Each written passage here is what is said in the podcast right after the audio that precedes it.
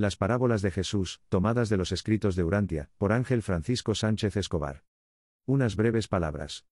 Es para mí un auténtico privilegio presentaros este precioso y enriquecedor ramillete de parábolas pronunciadas por el Maestro durante su vida en nuestro mundo.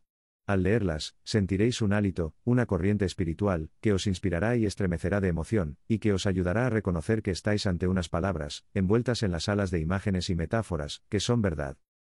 Los reveladores y Jesús mismo nos ofrecen una nítida explicación del uso de estas joyas repletas de sabiduría humana divina que nos marcan el camino luminoso para llegar al reino, el que llevamos dentro y al que llegaremos cuando hagamos el último viaje de un millón de años a la isla paraíso. Enseñanzas en parábolas. Con estas palabras, los reveladores nos manifiestan que Jesús no solo empleaba las parábolas en su enseñanza pública, sino que le servían para instruir a sus apóstoles, aunque la enseñanza pública de Jesús consistía principalmente en parábolas y discursos breves, instruía de forma sistemática a sus apóstoles mediante preguntas y respuestas. Nos dicen que Jesús no era un orador metódico, sino que según la ocasión, parecía improvisar, narrando alguna parábola para ilustrar su mensaje. Y especifican que se centraba en un solo componente de ellas. Instruía según se presentaba la ocasión, no era metódico. Lo hacía apoyándose no tanto en la ley como en la vida misma, con parábolas. Y, cuando empleaba alguna de estas para ilustrar su mensaje, su pretensión era hacer uso solamente de un solo elemento de la historia para ese propósito. Con ello, nos advierten que se pueden llegar a muchas ideas equivocadas sobre las enseñanzas impartidas por Jesús si se intentan hacer alegorías de sus parábolas. Jesús estuvo una noche entera tratando de hacer que los apóstoles comprendieran el valor de la parábola y supieran usarlas en sus enseñanzas. Leamos este hermoso párrafo. Amados míos, al enseñar debéis hacerlo siempre tratando de adaptar vuestra exposición de la verdad a las mentes y a los corazones de quienes están ante vosotros. Cuando os halléis frente a una multitud cuyos intelectos y temperamentos difieran, no podéis hablar de forma distinta a cada clase de oyente, pero sí podéis contar una historia que transmita vuestra enseñanza, y, así, cada grupo, incluso cada persona, hará su propia interpretación de vuestra parábola de acuerdo con sus propias capacidades intelectuales y espirituales. Debéis hacer que vuestra luz brille, pero hacedlo con sabiduría y discreción. No se enciende una luz y se pone debajo de una vasija o debajo de la cama, sino sobre el candelero para que alumbre a todos los que estén allí. Pues bien, nada hay oculto en el reino de los cielos que no haya de ser manifestado ni escondido que no haya de salir a luz.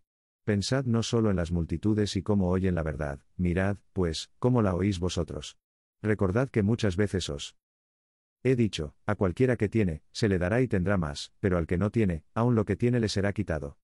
A su vez, los reveladores nos ofrecen un resumen, en términos modernos, de su larga plática y de las instrucciones dadas en cuanto a la interpretación de las parábolas. 1. Jesús desaconsejó el empleo de fábulas o alegorías en la enseñanza de las verdades del Evangelio. Sí recomendó que se usaran con libertad las parábolas, en especial aquellas que tuvieran que ver con la naturaleza.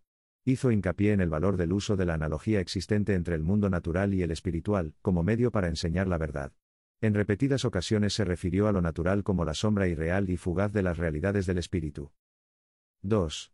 Jesús narró tres o cuatro parábolas de las escrituras hebreas, destacando el hecho de que este método de enseñanza no era enteramente nuevo, aunque sí lo fue, prácticamente y desde este momento en adelante, de la manera en la que él lo llevó a cabo. 3. Al instruir a los apóstoles en el valor de las parábolas, Jesús les llamó la atención sobre los siguientes puntos. Añaden que con la parábola se apela, de manera simultánea, a muy distintos niveles mentales y espirituales. Además, estimula la imaginación, reta el discernimiento y suscita el pensamiento crítico, contribuye a la empatía y no al antagonismo.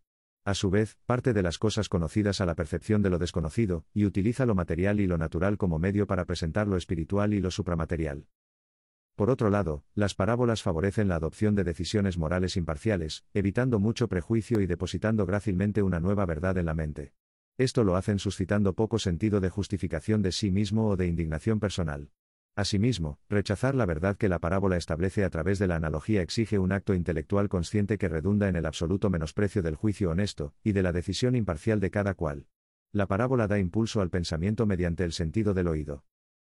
El uso de esta forma de expresión para impartir enseñanzas posibilitó al maestro exponer verdades nuevas e incluso sorprendentes, evitando al mismo tiempo, y en gran medida, cualquier controversia y enfrentamiento con la tradición y la autoridad establecida.